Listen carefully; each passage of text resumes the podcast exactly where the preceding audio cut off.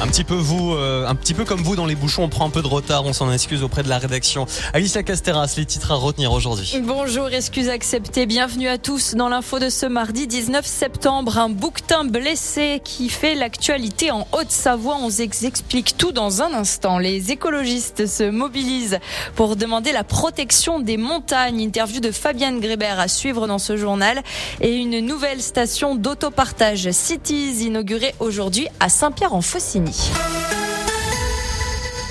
La rentrée scolaire se poursuit et le budget des jeunes reste au cœur des débats. 14 présidents d'universités réclament la création d'une allocation d'études pour lutter contre la précarité étudiante. Une réforme d'envergure des bourses est notamment préconisée.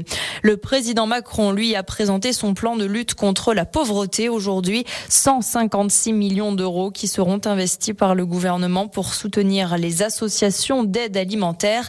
Elle juge ce plan insuffisant alors que la France compte plus de 9 millions de personnes pauvres et que l'inflation alimentaire dépasse les 10% depuis un an. Vous avez peut-être vu passer cette vidéo, la vidéo d'un bouquetin blessé en Haute-Savoie. L'animal a effectivement été filmé par un randonneur au Savoyard le week-end dernier. On y voit le bouquetin en question blessé par les crampons d'alpiniste accroché à sa bouche. Cette femelle, une étagne, n'est cependant pas à l'agonie et semble, malgré les circonstances, plutôt bien portée précise l'OFB, l'Office français de la biodiversité, qui a donc été préanise actuellement avec les pompiers de Haute-Savoie et leur équipe de secours animalier pour partir d'ici les tout prochains jours afin de tenter de capturer l'animal, le soigner et mieux le relâcher en toute sécurité. Une tribune pour interpeller l'État, c'est l'initiative de 11 élus écologistes. Les Verts qui interpellent les pouvoirs publics dans une tribune publiée dimanche dans le journal Le Monde afin de demander de sécuriser les montagnes.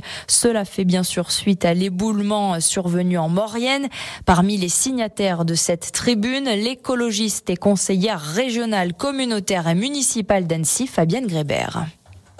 Ce que nous souhaitons, c'est que l'État l'ensemble des collectivités territoriales prennent à bras le corps ce sujet. Le permafrost euh, s'effondre et fait effondrer les montagnes partout. On a des milliers d'éboulements qui mettent en péril les gens qui vivent dans nos vallées, les gens qui vivent dans nos montagnes et qui risquent d'isoler des villages dans des vallées alpines. Nous voulons sécuriser la vie, sécuriser euh, les mobilités et nous voulons que l'État mette des moyens significatifs pour adresser ce risque. Aujourd'hui, les collectivités adressent euh, les risques naturels, technologiques. Là, cette question de l'effondrement, il n'est pas dans le radar aujourd'hui puisque c'est un risque nouveau. Parmi les autres sujets phares portés par les écologistes, la sécheresse en Haute-Savoie, même si effectivement les Verts se réjouissent de la suspension du projet de retenue collinaire par la mairie à La Clusaz.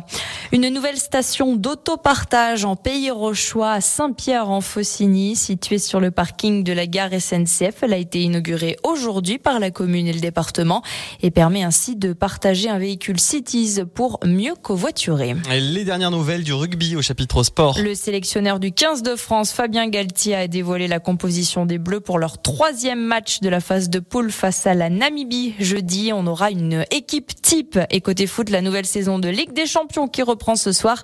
Le PSG affrontera Dortmund à partir de 21h. Merci Alicia. La météo